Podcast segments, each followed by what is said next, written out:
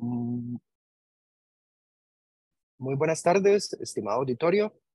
Estamos acá como todos los martes con María José, Christopher, Sebastián y quien les habla, Edvan.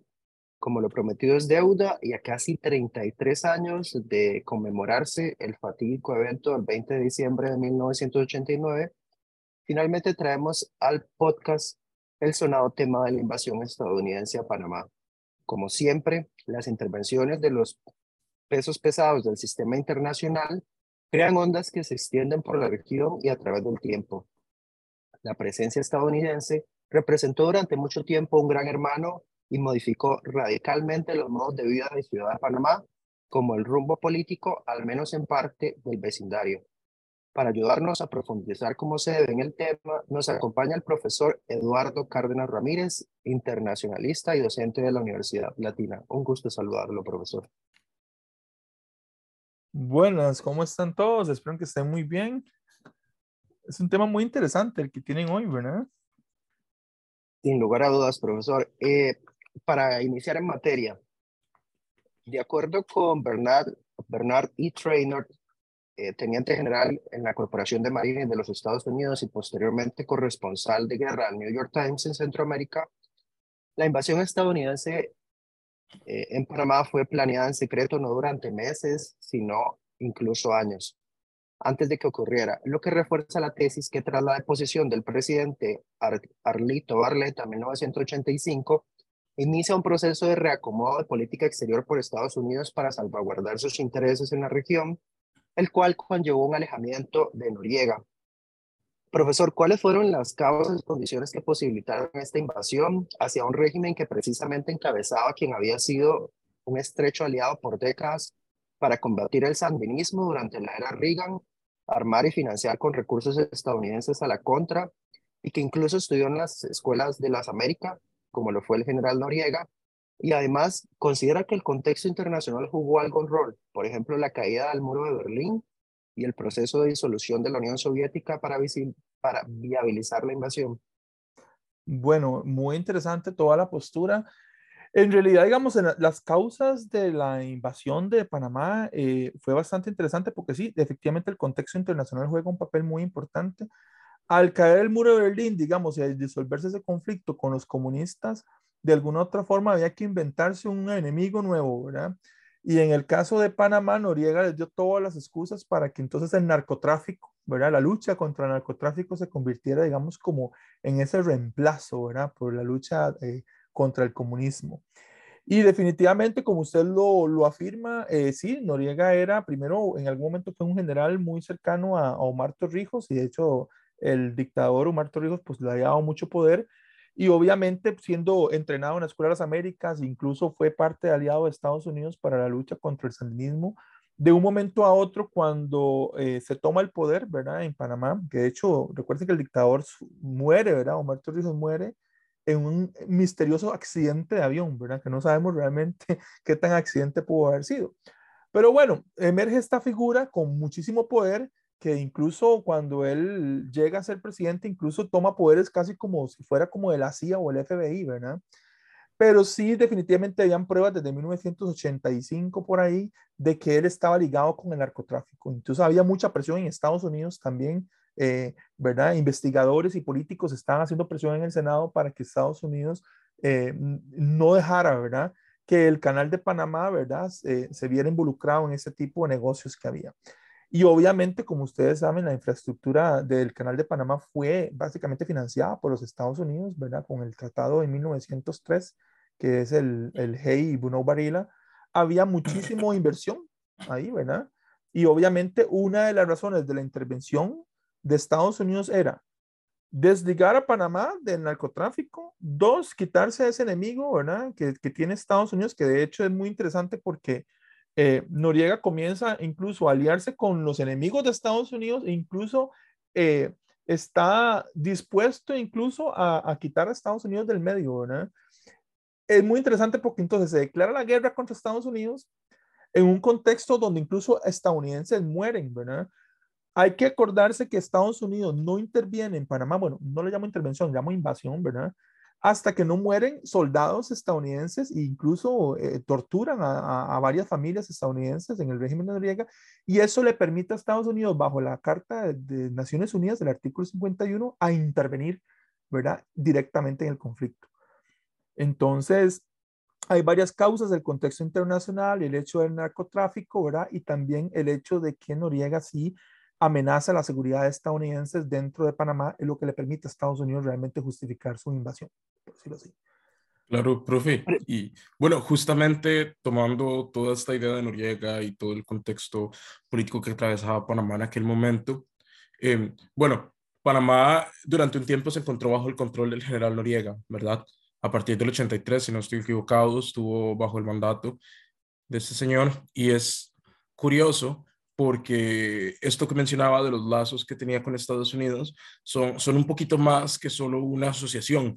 Eh, en muchas ocasiones, eh, pues ofreció su ayuda, eh, tanto militar como política, pasó por todo un entrenamiento relacionado con Estados Unidos, había una comunicación, o hubo una comunicación abierta entre él y algunas de las agencias de seguridad norteamericanas durante mucho tiempo, hasta que dejó de ser un peón útil y obediente y que además representara los buenos, los buenos valores que eran parte de la, de la exportación del poder estadounidense Em, que termina siempre siendo un poco irónico, tomando en cuenta las tácticas políticas que emplearon ellos mismos dentro de Latinoamérica, y bueno, son bien reconocidas. ¿Usted cree que Noriega, todo el símbolo que era para Estados Unidos y el que hubiese pasado no solo entre sus filas, sino como un favorito del régimen incluso, tuvo algún impacto en la reputación estadounidense, en el modo en que eh, exportaban ellos sus valores?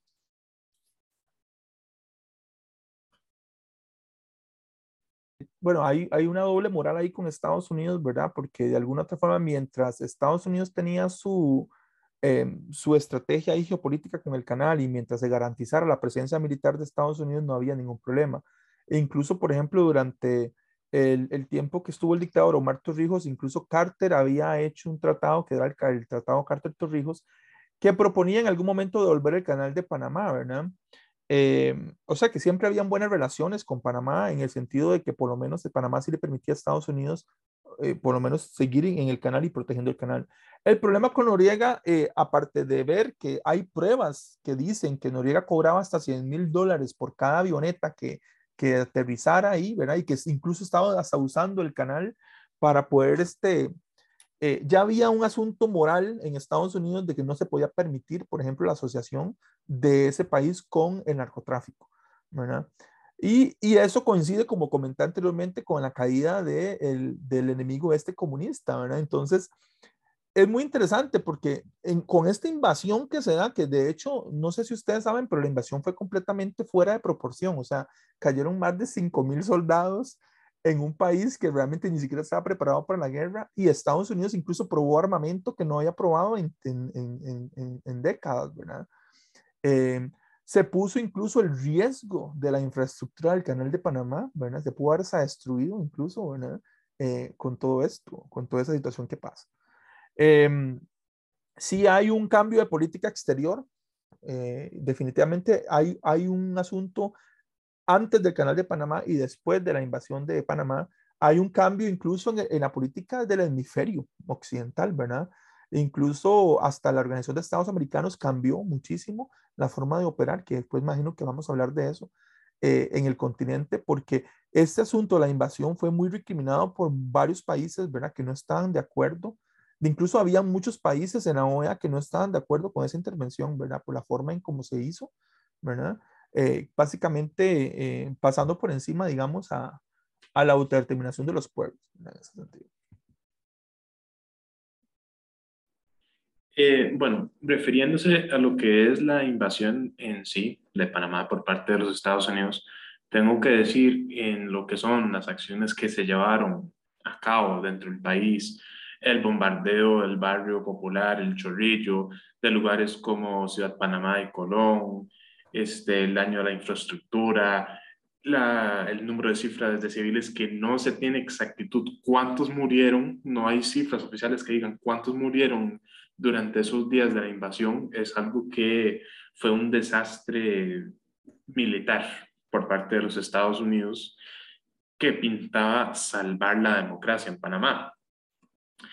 Ahora, uno puede decir, Estados Unidos tenía intereses en Panamá por lo del canal y así, pero también se puede decir que habían intereses en otros estados latinoamericanos. Tan solo hay que ver la historia de América Latina durante el siglo XX, durante la Guerra Fría.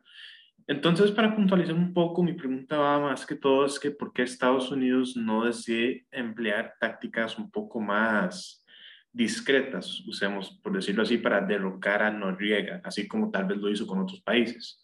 Y cuando yo digo discretas es más que todo como la fundación de grupos rebeldes en la cual se enfoquen en derrocar dictadores. Sí, bueno, en ese sentido eh, vemos que sí hay un cambio en, ese, en, la estrategia de Estados Unidos que ya no es como por ejemplo cuando derrocó Jacobo Arbenz, ¿verdad? Que fue un asunto un poco más disimulado, eh, pero sí este, es un poco más directo porque hay mucha presión también en Estados Unidos con respecto al asunto del narcotráfico y también acuérdense que Bush era el que había propuesto el área, el, área, del, el área libre de las Américas, el ALCA, no sé si ustedes acuerdan de ese proyecto, que era hacer un, un tipo de tratado de libre comercio que fuera desde Alaska hasta Argentina. Entonces, definitivamente el narcotráfico iba a ser un problema muy serio y sobre todo en un, en un país que une las Américas, ¿verdad? En el caso del Canal de Panamá definitivamente eh, el, general Noriega sí, eh, al desligarse de Estados Unidos, incluso declarar la guerra, porque básicamente al torturar estadounidenses y todo eso está declarando la guerra, teniendo un ejército que ni siquiera estaba preparado para eso, ¿verdad?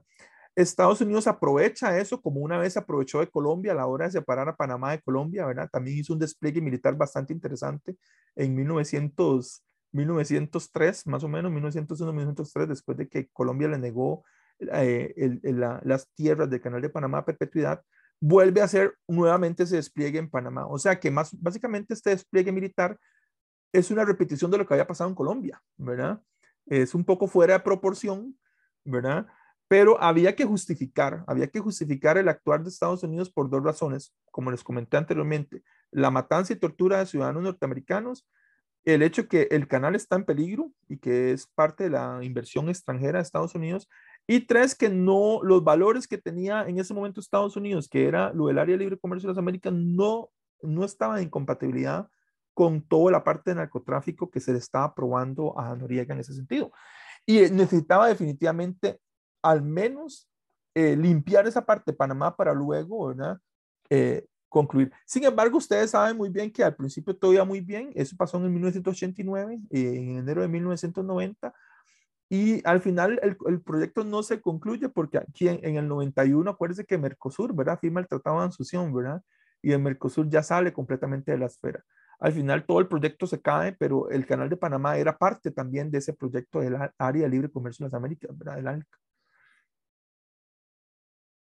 Y Sebastián, usted me comentó, sí, eh, de los bombardeos en las ciudades, definitivamente Estados Unidos violentó muchos tratados internacionales, incluso tiró bombas en, en, objetivos civiles, matando muchísima gente, destruyendo infraestructura, mucha gente inocente completamente murió y no había necesidad de bombardear las ciudades, por ejemplo, porque ellos sabían exactamente dónde se escondían los militares y cuáles eran los puntos que tenían que bombardear. Yo siento que también ese despliegue de destrucción que hizo en Panamá era una forma también como de como de avisar, ¿no? A, a, los demás países, ¿verdad? Que con el asunto del narcotráfico Estados Unidos no iba a ser tolerante, ¿verdad? Que incluso iba a utilizar el narcotráfico como un asunto de intervención. Y lo hemos visto que después de, de 1990 en adelante se empezaron a firmar tratados de patrullaje conjunto, ¿verdad? Con, con varios países en Centroamérica y en el Caribe, y cómo Estados Unidos despliega toda su fuerza militar en, incluso fuera de sus fronteras. De hecho, la frontera de Estados Unidos ni siquiera empieza en el río Bravo, empieza desde el Caribe con todas esas patrullas y militares, ¿verdad? En, con todos los convenios que han firmado para luchar contra el narcotráfico. Entonces también por ahí viene parte de... Bueno, este, bueno, como se mencionó anteriormente, ¿verdad? Este, episodio es sumamente doloroso y gastador. Y bueno, a lo largo de los años, este, estas potencias, como Estados Unidos, tienen el poder en sus manos de destruir todo lo que, lo que se les interponga o no, como dice el profe. Este, eh, Estados Unidos tiene una geografía, la verdad, bastante buena.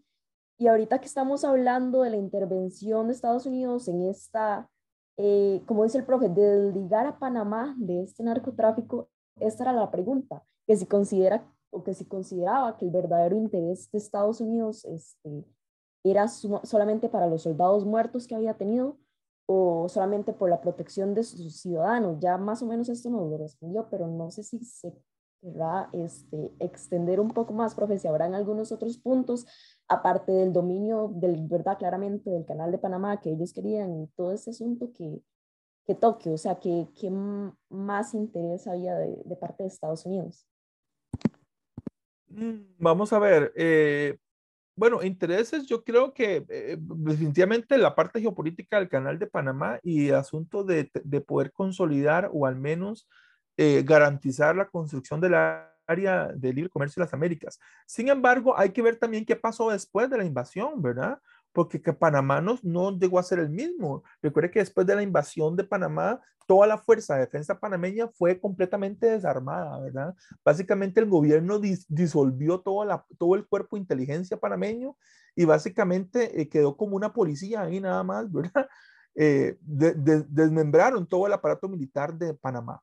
Y eso es bastante interesante porque entonces quiere decir que eh, de la única fuerza militar que realmente hay en Panamá en este momento es la fuerza que cuida el canal, ¿verdad?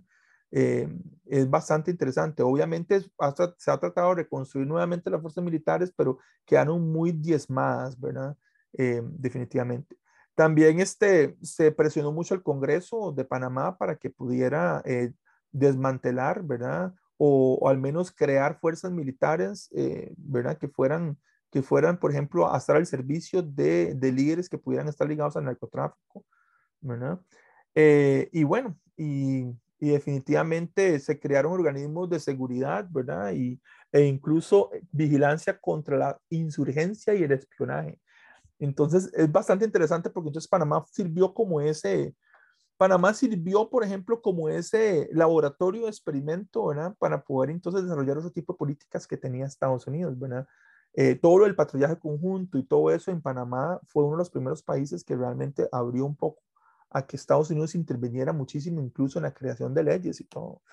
Eh, básicamente, Panamá quedó sujeto por muchos años, básicamente a, a, de, a merced de Estados Unidos y a lo que Estados Unidos demandara.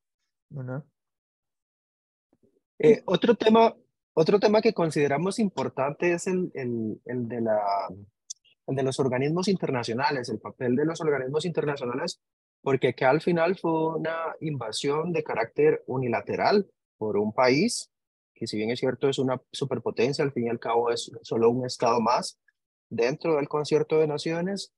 Eh, en ese momento la OEA condenó la invasión, solo se dieron seis abstenciones, incluida la de Costa Rica y otros países centroamericanos, y un único voto en contra, el propio voto de los Estados Unidos. Eh, Naciones Unidas, por medio de la Asamblea General, hizo lo propio también y condenó la invasión. ¿Cuáles visualiza como alcances y limitaciones de estos y otros organismos internacionales respecto a la invasión a Panamá? Bueno, es muy interesante porque la, la, la OEA, por ejemplo, sí demostró mucha ineficiencia, por ejemplo, porque no pudo lograr por la vía diplomática evitar una instancia militar, ¿verdad? Eh, y definitivamente la invasión generó muchísimo eh, desestabilización en la región, porque recuerde que todo el tráfico internacional, digamos, en, en comercio fue detenido por ese tiempo, ¿verdad?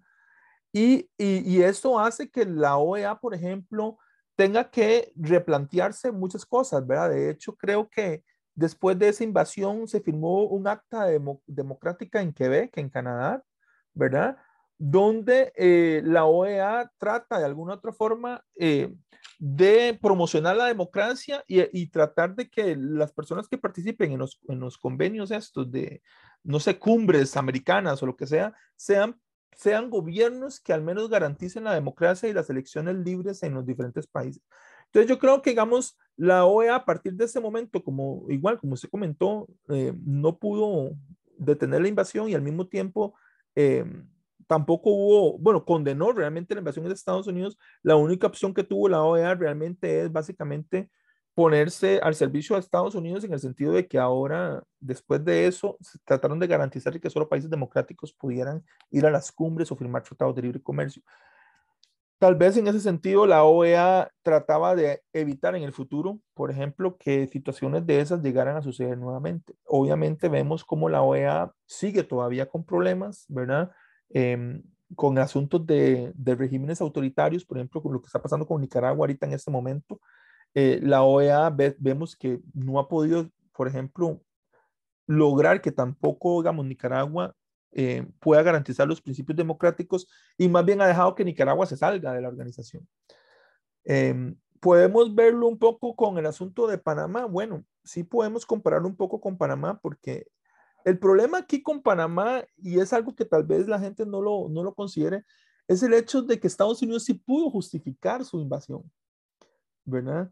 Sí pudo justificarlo y lo pudo justificar por medio de Naciones Unidas, que es incluso un organismo incluso, ¿verdad? Más este, internacional, ¿verdad? De, de, universal, porque la misma Carta de Naciones Unidas dice que un país puede intervenir para poder salvaguardar, digamos, la protección de sus ciudadanos en, en un cierto país, ¿verdad? Eh, en el caso de, en el caso, por ejemplo, de Nicaragua, la única forma, por ejemplo, de que Estados Unidos pudiera intervenir en Nicaragua es si los ciudadanos estadounidenses estuvieran en peligro, ¿verdad? podría pasar una situación más o menos parecida si eso llegara a pasar, por ejemplo, en otro país. Y tengo por seguro que Estados Unidos sí puede intervenir perfectamente. Muchísimas gracias, profe. También para hablar, bueno, ya que mencionamos anteriormente lo de la infraestructura, ¿verdad? Toda esta destrucción que se dio en la infraestructura del país, ¿verdad? Dejando a miles de personas este, sin techo, obligadas a abandonar los hogares, ¿verdad? Y buscar pues refugios en otras áreas.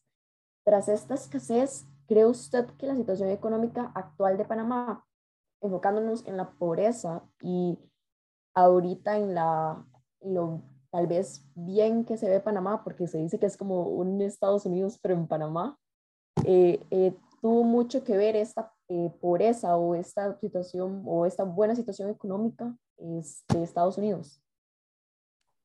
No te entendí muy bien, María José, esa parte. si Estados Unidos tuvo que ver tiene que ver mucho en la economía este, actual de Panamá. Ah, sí, por supuesto. De hecho, eh, recuerde que después de que ya Estados Unidos consolida, digamos, un régimen democrático en Panamá y se asegura de que ellos, aunque el canal de Panamá ya pertenece a Panamá porque fue devuelto en el año 2000, la protección del canal sigue siendo o estando a manos del ejército estadounidense. Mucha inversión extranjera se fue para Panamá. De hecho, muchos bancos internacionales, ¿verdad? De hecho, Panamá es como el, el Carrefour de las Américas, ¿verdad? Es, es, ese, es ese engranaje donde ahí pasa todo, ¿verdad? El asunto del comercio internacional. Y sí, definitivamente la economía panameña está muy ligada a Estados Unidos. Eh, generalmente la mayoría del comercio se dirige hacia Estados Unidos o viene de Estados Unidos y pasa por ahí. Y eh, muchas empresas y bancos están también en, Estados, en, en Panamá. Y aparte que también recuerde que Panamá, la moneda incluso está ligada al dólar, ¿verdad? Se usa tanto el, el balboa como, como el dólar, como unidad de, ¿verdad? Y otra cosa que Panamá ha logrado eh, es el hecho de, de, de, los impuestos, ¿verdad? En Panamá, por ejemplo, hay mucha zona libre de impuestos y casi no se pagan impuestos y eso hace que el país sea muy barato y muy competitivo a nivel internacional. Sin embargo, a nivel microeconómico vemos cómo los salarios panameños están incluso por debajo, ¿verdad? de los salarios en otros países, ¿verdad? Entonces la gente no gana tanto en Panamá eh, como podrían ganar, por ejemplo, en otro país. Eh, entonces, hay dos tipos de Panamá. Está la Panamá macro, ¿verdad? Que obviamente el canal genera un PIB muy alto. Eh, por cada barco que pasa ahí, Panamá recibe muchísimo dinero. Pero por otro lado está a nivel micro que realmente las personas no ganan tanto como deberían de ganar para una economía que esté tan desarrollada, ¿verdad? Sin embargo, hay mucha oportunidad de empleo, como les comento, ¿verdad? Por toda esta inversión extranjera que hay, ¿verdad? Y bancos y, y toda la parte de servicios que, que, que involucra toda la economía panameña. Pero sí, ah, sí se podría, Panamá podría estar mejor a nivel micro, ¿verdad? Todavía hay gente que vive en, en extrema pobreza, ¿verdad? Pese a ser una de las economías más dinámicas de, de la región. Y de esta forma llegamos al final de este episodio, agradeciéndole al profesor Eduardo Cárdenas Ramírez por su participación. Nos vemos en una próxima ocasión. Bueno, muchísimas gracias.